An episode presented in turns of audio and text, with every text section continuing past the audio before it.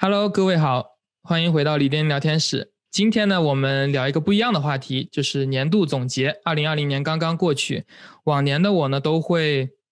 呃，写一般是写博客来做年度总结。今年呢，因为刚好开始做李天聊天室这个播客节目了，然后呢，想着来试一试这个新的年度总结方式，所以我请来了蔡红。蔡红，欢迎。大家好，很开心又来和李婷聊天了。对，今天我们请到蔡红来做一个新形式的这种年度总结。呃，大概的形式呢，就是我准备了一系列的问题，然后呢，我就会问蔡红，然后呢，蔡红就会呃回答。回答完了之后，如果他有什么 follow up 的问题，他也可以问我。这样相当于就是互相帮对方做年度总结。呃，如果大家对这个呃这个形式也感兴趣的话呢，在 show notes 里面。找到我把所有的问题都列出来，然后你可以自己写博客来来做反思，也可以做一期播客节目来做反思。呃，欢迎把你的结果分享互动。好，那事不宜迟，我们现在开始。我的第一个问题是：二零二零年你最开心的事情是什么？二零二零年是怎么说？是一个挺复杂的一年。就虽然有这个 COVID，然后就像就业形势什么，就有很多各种各样的问题吧。然后这个 travel ban 也导致回不了回不了国，但是想起来还是有几件事情，就我觉得就挺开心的。就像学业方面，就今年博士毕业了，然后也找到了工作，成功的入职，现在也开始工作了。然后在家庭方面啊，最近和女朋友也领证了，所以恭喜恭喜啊！谢谢谢谢啊！所以二零二零年对我来说，其实。因为现在就虽然说疫情还是非常严重，然后各种各样的事情还没有恢复正常，但是对于我个人来说，我还是觉得有有不少的幸运和幸福在里面的。可以，那你认为，那你的家人就包括你的爸妈呀，和和你这个呃新婚的这个另一半，他们为你最开心的事情是什么呢？嗯，我觉得其实主要还是就学业和家庭这两方面，像我我我爸妈我。我现在现在老婆还有我的岳母，就他们都特别开心我博士毕业，因为这也是一个非常艰苦卓绝的过程。以后我们会聊到。是是，我我也感觉，如果是要我记得我当时写二零一八年的这个总结，也是说这个博士毕业是感觉是一个心里一块大石头落地了，然后觉得也可以走上这个呃，无论是人生也好呢，还是职业上面的下一个这个这个篇章是非常重要的。对对对，就真的是一个非常大的里程碑。然后，另外像领证、结婚也是人生的一件啊一件大事吧。因为我和我老婆已经有谈了五六年恋爱，然后现在修成正果，也感到非常开心。然后双方的家庭也非常的开心。可以，可以。那你这入职这几个月以来，你感觉在学校最大的这个变化和和这个相似点是什么呢？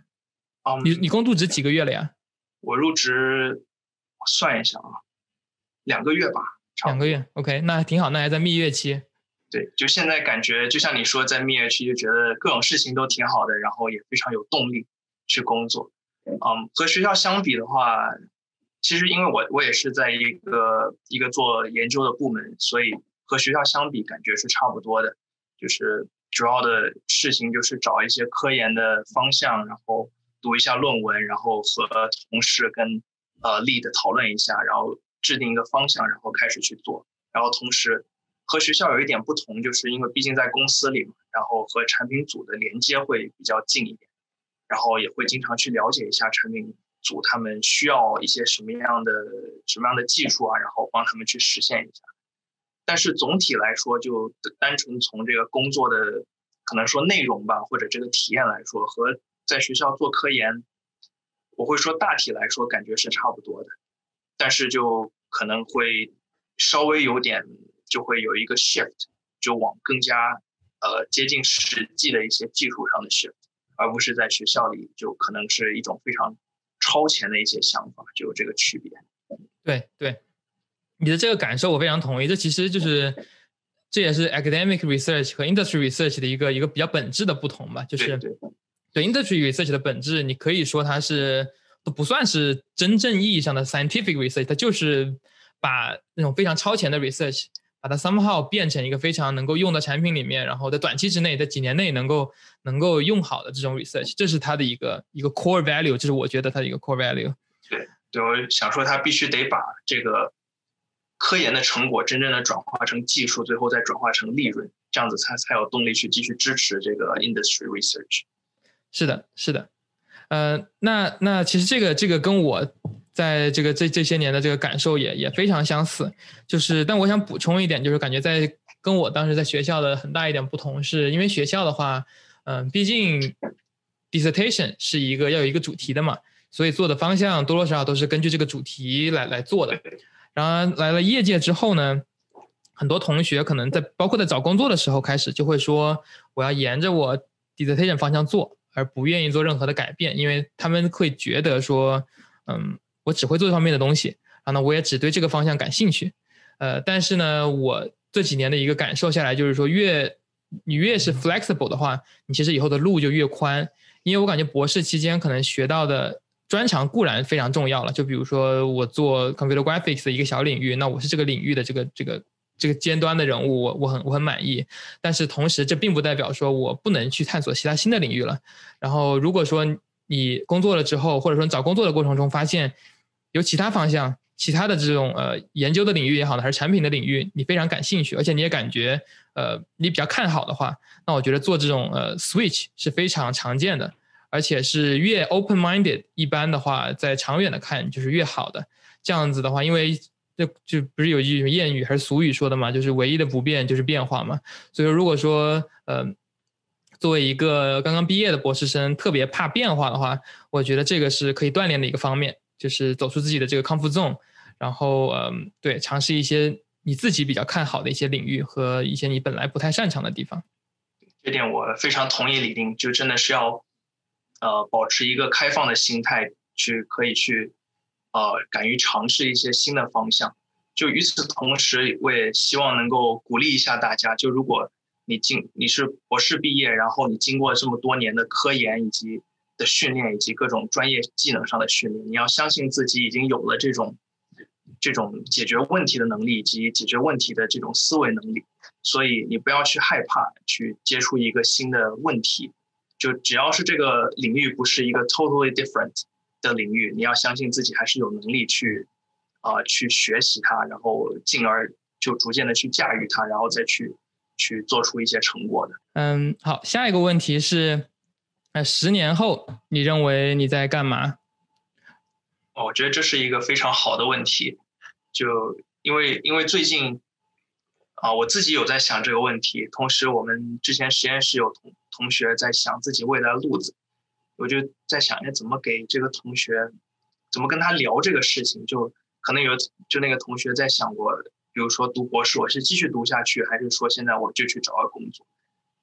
所以最后，其实我就想，其实这个问题的答案就是回答一个问题：十年后你想要在一个什么的位置，或十年后你想要干什么？啊，我现在也没有一个特别特别清晰的一个目标吧，我就希望还是在。在在这个专业上、工作上，把自己的这个专业方向继续往前做，然后成为就能够就跟上这个日新月异的这个 AI 技术，也继续做自己的科研工作，然后慢慢的就随着自己的工作做的越来越多，在职场就这个发展上也能慢慢的去发展，然后家庭上就也是就继续和和老婆好好过日子，然后。就现在，嗯，就大概就是这个想法。然后，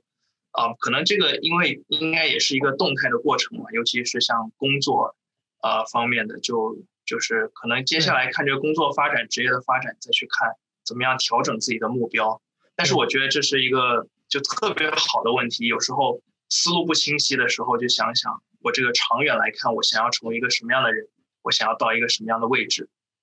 对对对，你说的这个动态，这个待会儿我有一个问题是跟动态相关的，但这个问题我还有一个一个一个第二个部分，就是说比较 concrete 一点的话，你的这个 role model 的话，比如说十年后你可以成为你现在认识的任何一个人，然后呢，那你这个这个人会是谁呢？如果你要选一个人成为他的这个，在无论是在工作上的成就跟他是一样，比他更好，或者说生活上跟他一样或者更好，呃，你会选择谁作为一个这个 role model 呢？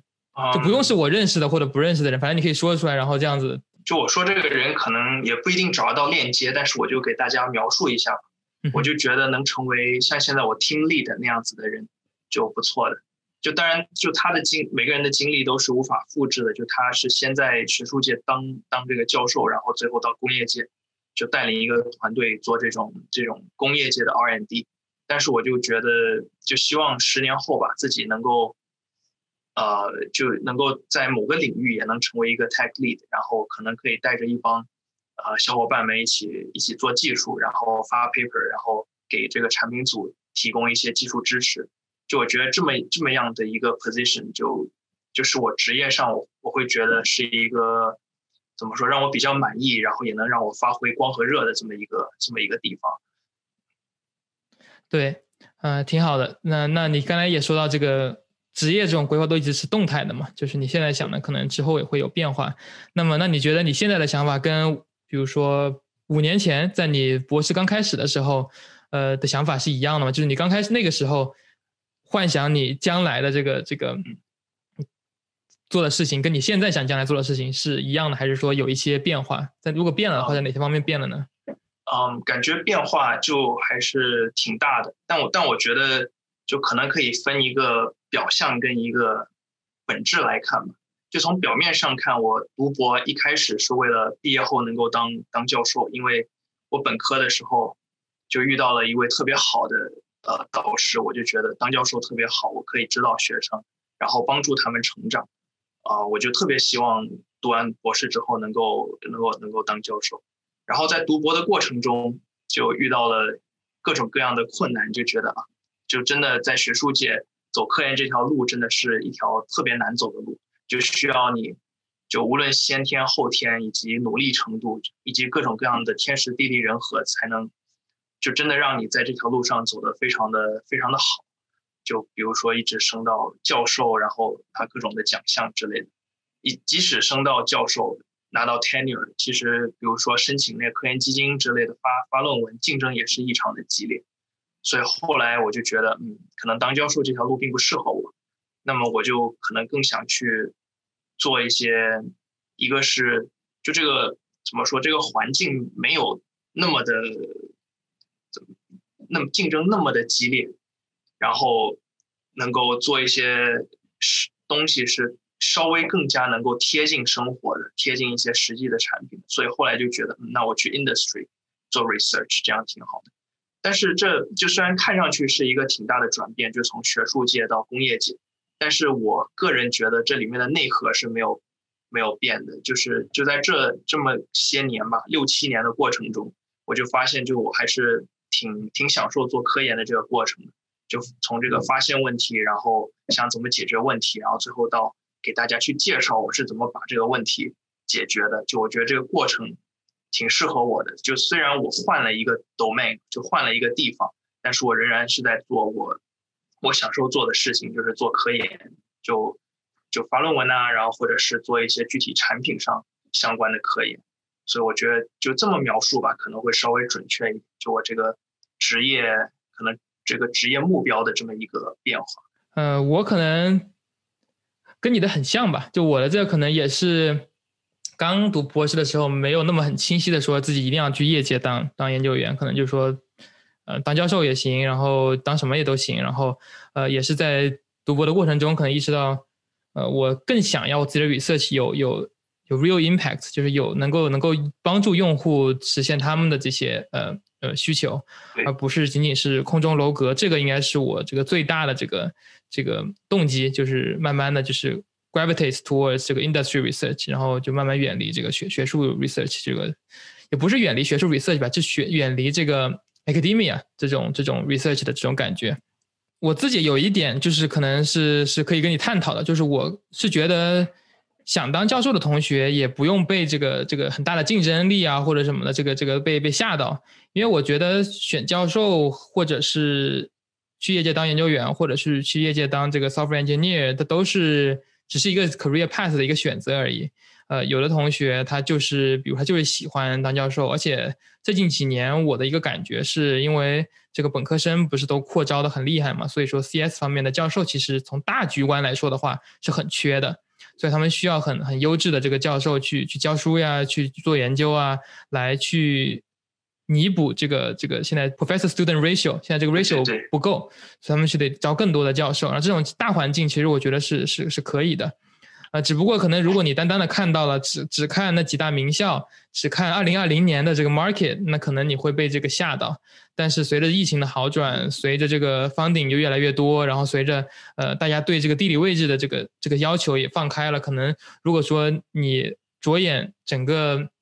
学术圈所有的这个地理位置，你不 focus 在那仅仅的几个大城市的话，那其实呃机会也是很多的。嗯，在这种情况下的话，我就会会感觉说。这只是一个个人选择而已，并没有说哪一个比哪个更难，或者哪个比哪个更简单。呃，就比如说一个比较 concrete 的 example，就我个人觉得，你去来 Adobe Research 当 scientist，或者去 Google Research 当 scientist，比去某些学校，就比如比较呃排名比较后的一些学校当教授的话，其实难度要更高的。然而，但还是有一些呃同学他还是愿意来公司，那是因为他们对公司有呃有他们的这个想法，比如说要么就是。呃，可能对薪酬呀，或者对这个 career path，他们有自己的想法，然后对 location 可能有要求，但同时可能有一些同学，他们就感觉我就是想做教授，想做这个。纯这个学术圈里面象牙塔里面的研究，然后我可能就不太想说去关注这近一两年这个 research 能被什么用到，他并不特别在乎，他想的是更长远的这个这个 impact，十年二十年之后的 impact。所以我觉得这个是这个选择是，嗯，每个博士生同学，包括你工作之后也都可以想得清楚的，这永远都不是一个 one way street，它永远都是 two way street，可以走来走去。只是你做每个选择之前，可以了了解好它的利弊，这个是我觉得比较重要的。对对，这个就肯定是一个个人的选择嘛，就这个就我我的选择就符合我个人，就包括可能性格特点，包括个人具体的经历。像你的选择也是符合你个人特点的。就每个人，我觉得就我觉得最重要的一点吧，其中一点还是像之前说的，be open minded，就保持一个比较开放的心态，就不要就主动的去关闭一些道路，就每个道路都可以去了解一下，找一些已经在这个路上的人。问一下他们的想法，然后自己也多去体验一下吧，然后最后看看哪一条路子是适合自己的。而且选了一条路，也不是说要一条道走到黑。我觉得，因为其实也有很多我们身边的朋友有例子，有就工作了，在学术界，在学术界之后再到工业界的，也有在工业界干两年，然后再回到学术界。就我觉得时刻就是一个动态的过程，大家可能保持一个开放的心态，就就大家就。多留意一下各种机会吧，然后选一条适合自己的路子就好。对，像之之前我们节目已经录制了一期，是跟那个 Leo 刘聊他从 Adobe Research 去 Maryland 当当教授的一个一个思考。然后我也希望在二零二零一年能有更多的一些这种呃，无论是之前是教授，或者是现在是是教授的这个这个朋友，可以来来分享，就是他们做出这个 career choice 的一些一些呃思考。嗯，好。然后下一个问题是，二零二零年你有哪一些是第一次开始做的事情？嗯，就我我第一个想到的当然就是工作了，因为我其实之前没有任何的工作经历，也没有任何的实习经历。嗯，就在就在学校的这种工作经历就不算了，就没有任何的在正正儿八经的公司的这种工作的经历。所以工作对我来说是一件就挺新鲜的事物。而且，尤其是现在，并不像以往的你去公司上班，你在 cubicle 或者办公室跟大家一起干活。我这个是一个 work from home 的一个一个状态，所以就感觉吧，开刚刚开始工作之前，内心里还是有一些忐忑的，因为有很多不确定性。但是后来慢慢的就觉得还好，其实大家就是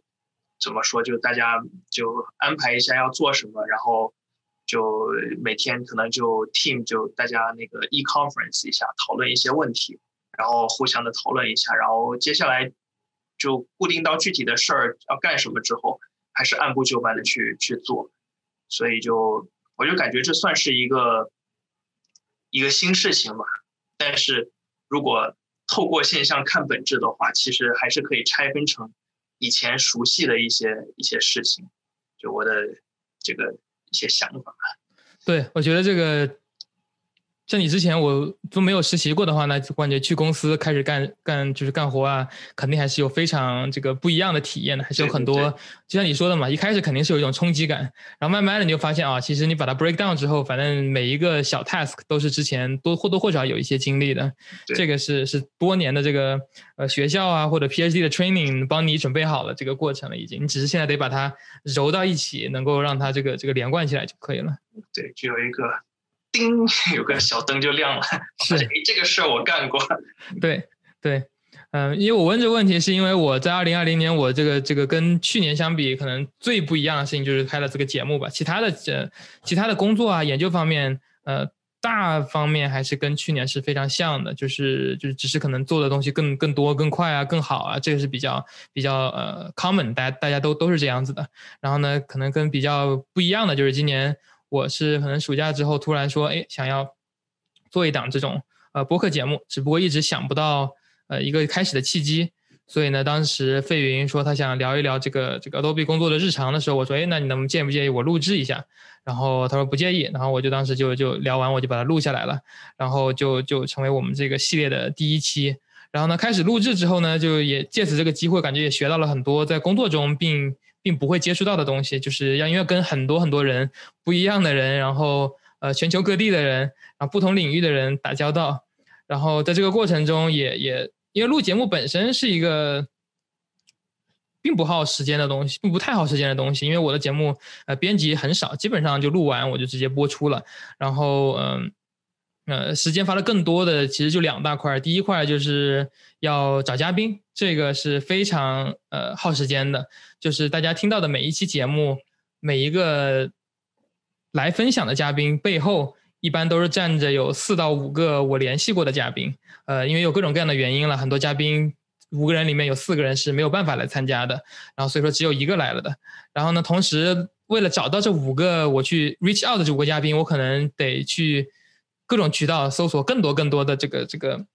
potential candidates，然后呢，这个过程其实就跟找工作一样，就你得投很多公司，然后拿到一堆 onsite，什么 onsite 之后，你再选一个你心仪的这个 offer。其实这个过程中跟这个这个本质上是是很像的，就是嗯，一直是个沙漏，一直越来越小，越来越小，越来越小。看到一期的节目背后是有很多的这个 这个找嘉宾的过程的，嗯，然后另外一个也耗非常耗时间，之前我没有意料到的就是。把这个节目发表出去要要非常的耗时间，像一开始的时候，我只是在 YouTube 上面分享，然后分享之后有有几个嘉宾，有几个听众听了之后说，哎呀，这个节目挺好的，但是呢，我想我想就是在我的播客里面听，我不我开那个 Podcast APP 里面听，我不想打开 YouTube APP，然后我就说好，那我学习一下怎么把它上传到播客平台，然后我就找了一个播客平台就传上去了。然后后来就有国内的朋友们反映说，他们看不了 YouTube，呃，也听不了这个这个我在呃境外放的这个呃播客源，所以我开始就在国内有 equivalents 全设置了一遍。然后所以说现在的话，每次节目的上传要上传很多个源，然后每个源上都要打广告呀，然后就要发发动态信息啊，然后 schedule 他们播出的时间啊，这个也是 surprisingly 呃 amount of time，这个这个，但是又没办法，因为没有办法去作为一个计算机的这个从业者，我试想过。可以去把它自动化的这个过程，可是经过一番尝试之后，这个我就没有做 premature optimization，我感觉就还行，还能忍，并没有慢到这种呃令人发指。然后的确也没有更，我暂时还没有发现更好的方法。然后如果各位听众有有想法的话，也也欢迎呃留言给我给我反馈。对，作为这个被找的嘉宾，蔡红，你有什么这个这个感受吗？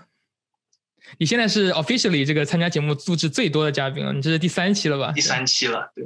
我其实一开始你跟我提这个想法的时候，嗯，我就觉得其实是一个非常非常 creative 的一个想法，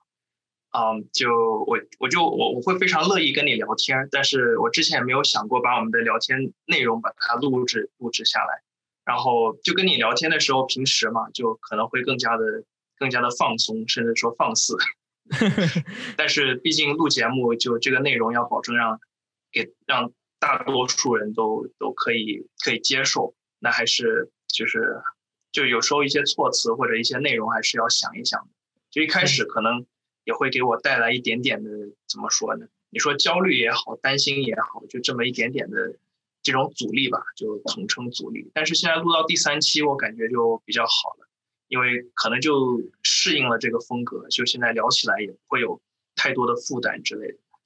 是，就包括我自己录制也是，我自己前几期自己录制的时候也是特别的紧张，因为就是很怕犯了什么错误呀，或者是突然就是没有词儿啊，尴尬了什么的。然后在录制了可能我感觉五六期之后是一个大概的一个转折点吧，这肯定是一个过程，是一个慢慢一步一步的，它没有一个一零这种转换的过程。但就是慢慢的，我感觉可能五六期之后，我会变得非常的比较自信一点，就是。我相信我肯定可以 handle 任何出现的这个这个情况，因为我们这个这个像你也知道，我们这个录制是没有什么脚本的，就是我想到哪聊到哪，然后你想你想聊啥话题，你就突然就提出来了。所以说有时候我我得呃脑袋时刻的转动，就是嗯你提出的问题，我马上得想出一个回应，或者说你说出了一个事情，我得想出一个问出一些我感觉有意思的问题。那不然的话，那可能如果问出特别呃没意思的问题，可能听众听起来也没什么意思。然后，然后我自己可能也不 enjoy 这个过程。所以说，这个在我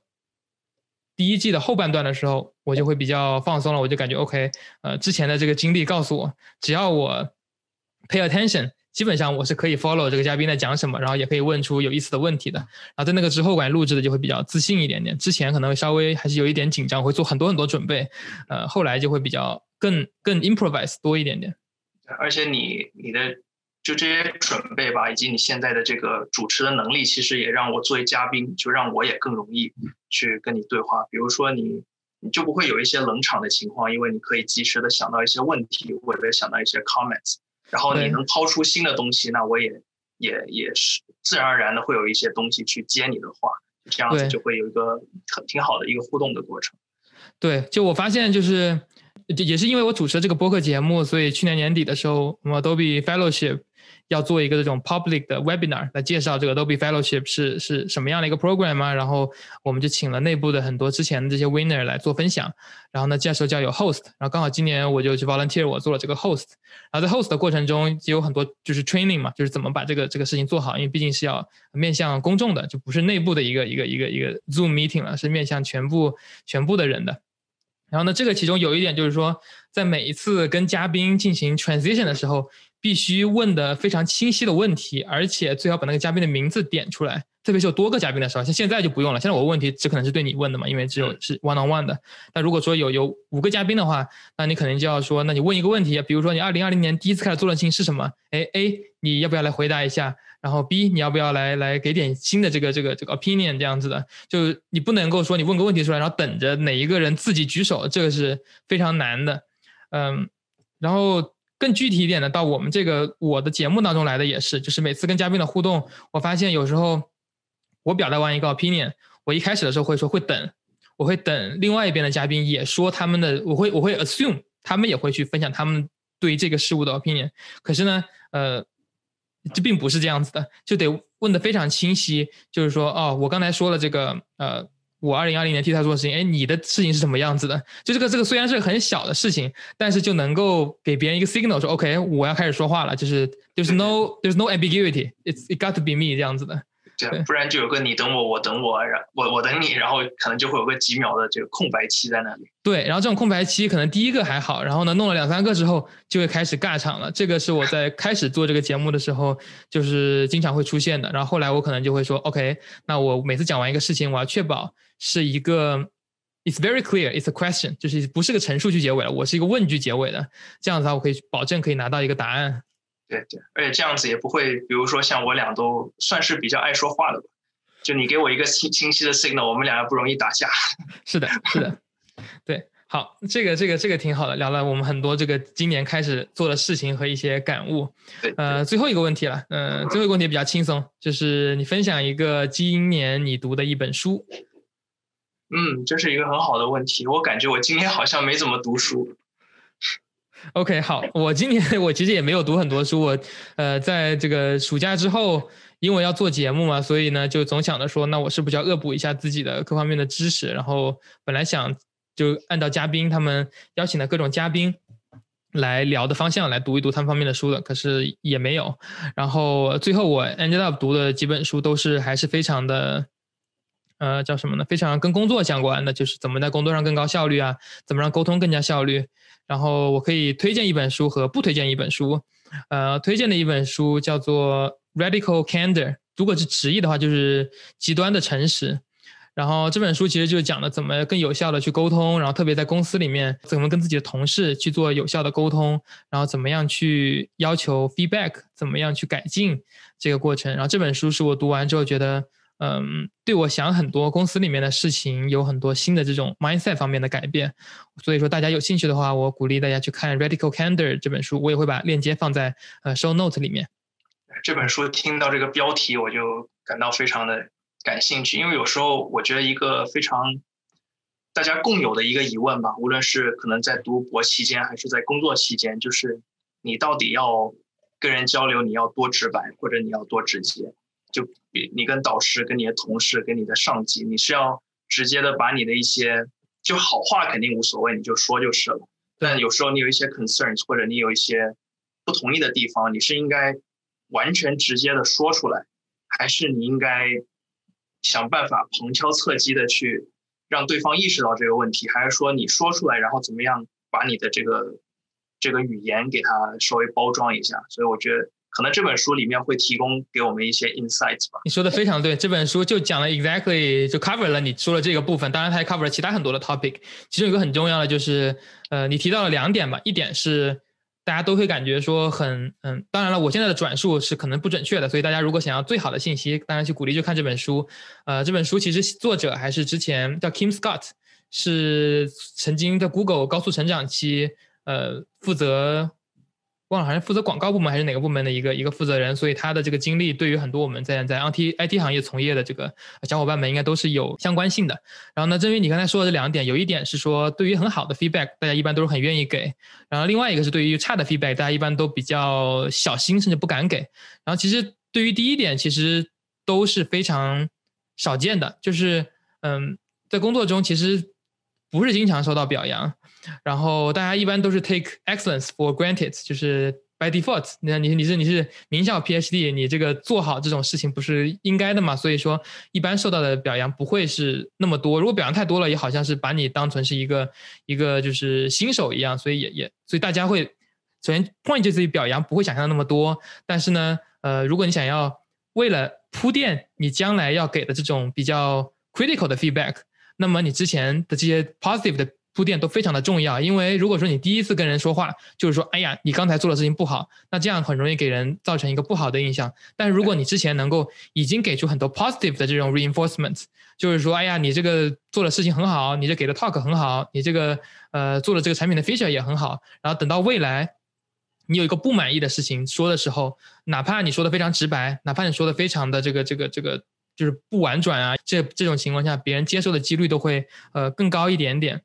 嗯，这个其实就是我自己之前在工作中有运用到一个地方去，就是在我们公司中有一个发这种 newsletter 的嘛，就是就是会比如说跟内部啊、外部发 newsletter 的这种 newsletter，一般就是可能我不知道有多少人看，但是呢，他们肯定花了很多心思在里面做的，就有很多个 editor 在里面做。那大家比如说一般看到了，比如说你把自己名字打错了。你就会很不开心，就会跟他说：“你看，你把我的名字打错了，就去抱怨一下。”呃，但是呢，很少有人会说：“哎呀，你看，我看了这个 newsletter，我学到了一些我本来不知道的信息。”很少人会写 thank you notes。那所以说，呃，我并不是说别人把我名字打错了，没有人把我名字打错。但就是，所以说我每次看了这些邮件，我就会说：“呃，反正就花我几秒钟的时间，我说 thank you，this newsletter is very helpful。”就是就是什么，我看到这些新闻，我很开心。然后呃。等到未来，如果说不定我有一些，万一如果我有一些比较 critical feedback 给的时候，这样子，这个 editor 他也不是说，哎呀，这个什么李丁什么我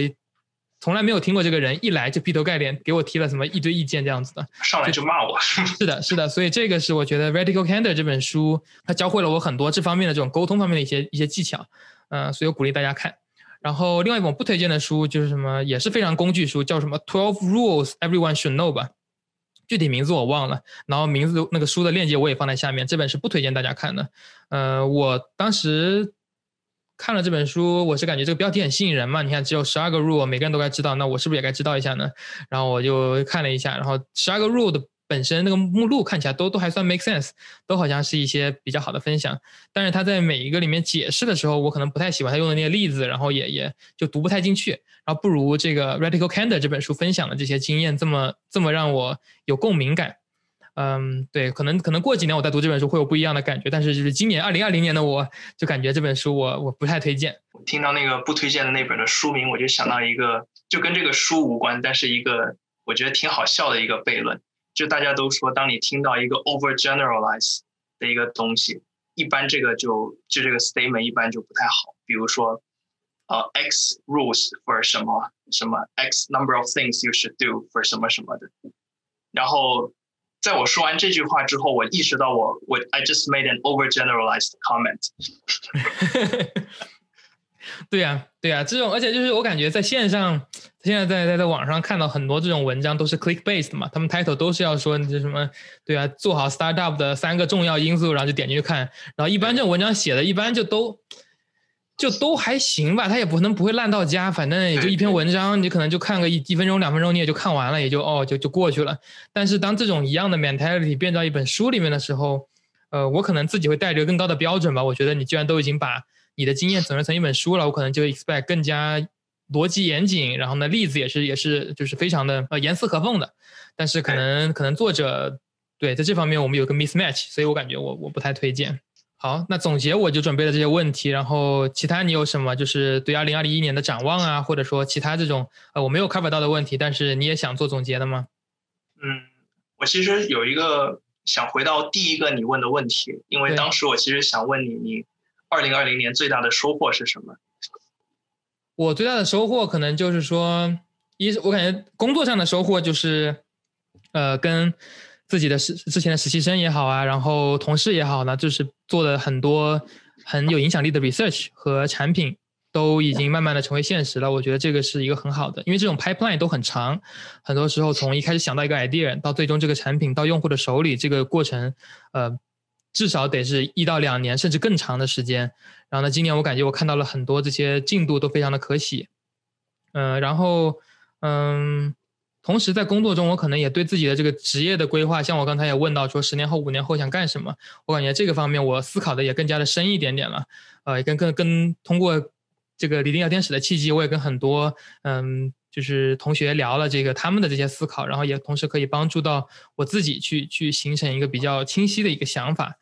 啊，最后的话可能就是这种 side project 吧，就是。呃，它既不算是工作，但同时我也考，它也不算是纯生活，因为毕竟是一个很很很 rigid 的一个东西。我感觉生活应该是比较呃 freestyle 的，因为这个但并不是非常 freestyle。我现在目前的话，可能考虑是是周播或者是两周一播的这个频率的话，呃，其实是我感觉所以它像一个 side project。呃，对于这个的话，我感觉我终于有这个契机把它开始了，而且呃，我非常感谢就是第一波愿意来。来贡献的这些嘉宾，因为来愿意分享、来贡献他们的这个知识是是是未知的。就是当时，特别是我录制前几期的时候，包括蔡红，你当时好像来录制的时候，我第一期才刚刚播出吧，所以那个时候也没有几个听众，也没有什么 feedback，所以愿意跟我一起来来淌这趟这个这个溪水，我也是非常呃感到就感激的。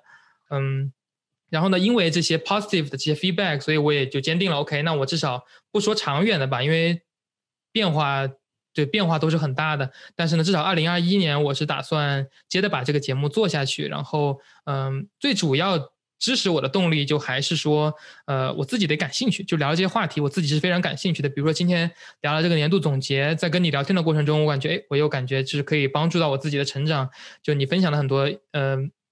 对职业啊，对于你这个入职呀，对于你这个呃开心的事情啊，你觉得这个最重要的是什么？我觉得这些都是呃帮助我自己成长的一个方面。这个是我觉得最重要的，就是这可能也是有点私心吧。就是如果说呃如果说我做这个节目纯粹是为了我所有的听众，这个也不太也不太准确，因为我听众也没有几个，而且因为我们这个话题也越来越 focus 在计算机博士这个行业，所以也不可能说遇到一个什么井喷一般的这种粉丝量增长。所以说我感觉我的最主要的这个。支持我做下去的动力，就应该还是说我自己觉得，他就我开心，我能跟朋友呃聊天分享就很开心，然后这个能帮助到别人，那是 bonus，然后这个 bonus 越多当然越好，但是我并不认为，但并不会因为没有 bonus 就就不做了。其实开心也是一种 bonus 嘛，因为就像我跟你聊这么这么些事，就每一期跟你聊，其实也是一种怎么说？就这个，我觉得这种帮助或者成长，或者说这种怎么说交流，都是相互的。就是我可以跟你提供一些新的信息，你也给我提供一些新的信息，然后大家也互相 catch up 自己的这个工作生活状态，就大家收，就我觉得这个收获收获都是相互的。这个对对，既然我们提到了这个这个，刚才我说到这个什么所谓的 bonus 的这个概念，今天我收到了第一笔这个这个呃小伙伴听众的这个这个支持，他当时就在这个呃我在这个我的。节目的页面里面有一个这个，如果想支持我们节目的话，最最主要就去分享嘛，就是呃，这个又既是免费呢，而且又很简单，你直接把一个链接呃分享到你的这个这个社交圈里面啊、朋友圈啊、群里面啊，就可以有更多的人听到。这个我觉得就是最好的，帮助我这个节目的成长。然后，但如果说你也想的话，你也可以在经济上支持，你可以去就是支持我接接下来这些创作。呃，然后我也没有从来没有宣传过，然后有一个。有一个这个听众朋友自己去找到了这个链接，然后给我做了第一笔的这个 donation，然后我觉得这个，嗯，这钱当然都很少，但就是说这个这个是是鼓励我坚持做下去的一方面的这个动力。呃，他因为他觉得，然后之后我有跟他聊天说，哎呀，我看到你的这个这个 donation 了，这个非常谢谢啊。然后他说，我感觉听你这个节目学到了知识啊，对我的这个成长的帮助远远超过这个 donation，然后我觉得非常好，这就是非常好，就是我觉得我的这个分享。呃，不仅仅是帮助到我自己，不仅仅帮助到你，而且能够帮助到更多更多的这个听众，我觉得这个是是我感觉非常开心的。对啊，对，就这个也是对新的一年的一些一些展望吧。可能就是因为你也接下来会聊到这个计计算机博士的各种各种事情啊，各种呃经验什么的。就就我们因为也花了相当长的时间在学校，然后。像李丁也工作了有有几年了，也有自己很多的一些经验和见解。就是我们也不希望把这些就只是在自己很小的一个朋友圈里就大家聊，我们希望能把有用的东西把它把它聊出来，然后让大家听到，然后大家可能也可以作为一个参考吧。然后对对，然后可能如果说我要补充最后一点，就是说我觉得这个这个嗯，一方面我是想解决这个信息不对称的问题，因为很多时候呃很多时候。大家不做某个事情，不是因为大家不想做，而是因为大家不知道这个事情存在。然后这其实就是说什么 “we don't know the things that we don't know” 嘛，这个是是这个是其实最可怕的一件事情。然后我就希望说，我的节目能从一定程度上去去去告诉大家，有些东西是存在的。然后呢，只要你想做是可以的。当然了，我也有很多不知道的东西，所以说我也不是一个，只是说我能分享我和我朋友呃知道的这个这个知识。呃，然后同时。因为我也强强调了很多次，这个我想做计算机博士方面的分享，但是也有很多同学听众也说，他们时不时也想听一些比较 diversified 的 topic，所以说我也会不仅仅只做这个研究啊，呃，这个学术的这个分享，同时。呃，我也会做一些纯工作方面的或者从生活方面的分享，比如说下一期我就会呃请来一个嘉宾聊一聊这个关于理财方面的，就工作之后理财方面的这个这个话题，呃，所以说之后如果大家有除了研究啊工作方面的这些想了解的话，也可以留言，这样子我可以去寻找合适的嘉宾来来聊这些话题。那你对二零二一年还有什么新的展望吗？啊，现在感觉你要说特别特别特别的展望，可能。可能没有，就是，但是一定会有，就是一些期望，比如说像工作上，希望自己二零二一年能够继续把这个工作状态好的工作状态延续下去，然后可以写点写点论文啊，然后想做出一点成果。然后生活上吧，希望，因为这个我我觉得就其实身像身体健康还有家庭都是非常重要的事情，所以。呃，像生活上，比如说如何让自己保持一个健康的生活习惯，像作息、饮食还有健身，我觉得这个可能是新的一年来要更加努力的地方。因为像疫情期间，大家可能都都被困在家里，有时候也没有办法出去走走，或者去去健身房，或者去去户外进行一些运一些集体项目吧，像打球之类的，可能一些呃运动啊或者一些好的生活习惯就被搁置了。我希望二零二一年能够想办法把这些好习惯那个 bring back，